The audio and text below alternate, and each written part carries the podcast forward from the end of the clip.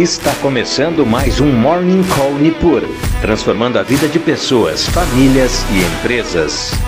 Muito bom dia, meu nome é William e estamos começando mais um Morning Call Nipur com as principais notícias para o dia de hoje.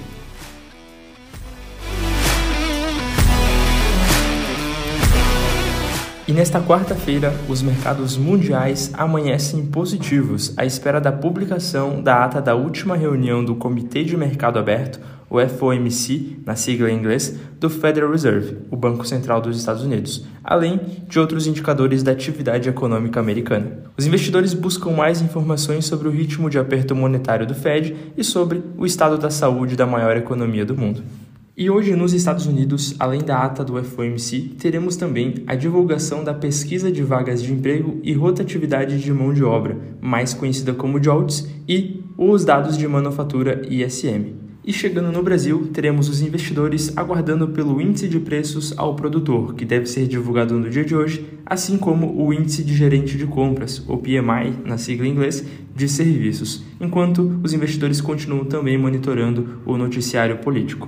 Este noticiário político que já fez com que o Ibovespa acumule uma queda de mais de 5% nas duas primeiras sessões do ano, com investidores reagindo mal a essas primeiras medidas do governo.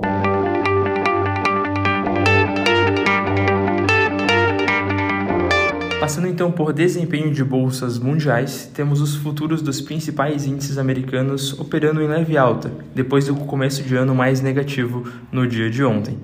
Os futuros sobem entre mais 0,2% e mais 0,56%. Já na Europa, o dia de ontem foi positivo e hoje esses ganhos são estendidos, principalmente refletindo os números de inflação da Alemanha, que vieram abaixo do esperado em dezembro e caindo para 9,6% na comparação ano a ano. Os números da inflação da França serão divulgados no dia de hoje. Além disso, um outro dado de inflação na Europa foi o índice de preços ao consumidor na Suíça, que cresceu 2,8% em relação ao ano anterior e caiu 0,2% no mês de dezembro. E os principais índices da Europa operam no dia de hoje entre uma alta de mais 0,24% e mais 1,29%. E chegando na Ásia, tivemos os índices fechando em sua maioria também no lado positivo, com exceção apenas do índice Nikkei do Japão, a bolsa japonesa sofreu após o índice de gerente de compras, o PMI, cair ainda mais no mês de dezembro. E o destaque positivo foi para a Hang Seng, de Hong Kong, que disparou mais de 3% no dia de hoje, refletindo principalmente ações chinesas de tecnologia, de saúde e imobiliárias, após a Comissão Regulatória da China para Bancos e Seguros aprovar um, um plano de expansão da Alibaba.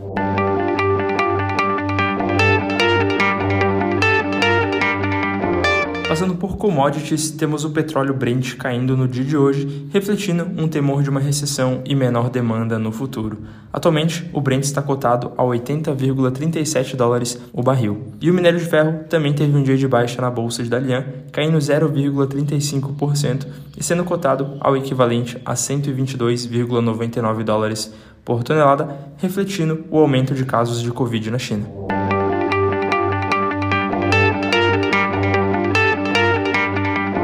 Chegando no radar corporativo, temos a Petrobras recebendo um ofício do Ministério das Minas e Energia no dia de ontem, informando que o senador Jean Paul Prates será indicado para exercer o car cargo de presidente e membro do Conselho de Administração da companhia.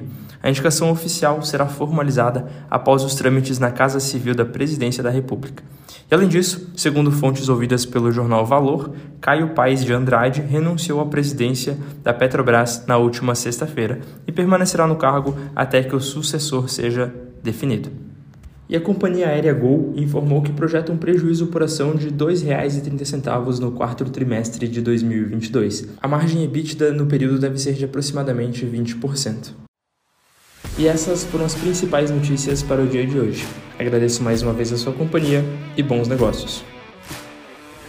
Você acompanhou Morning Call Nipur, transformando a vida de pessoas, famílias e empresas.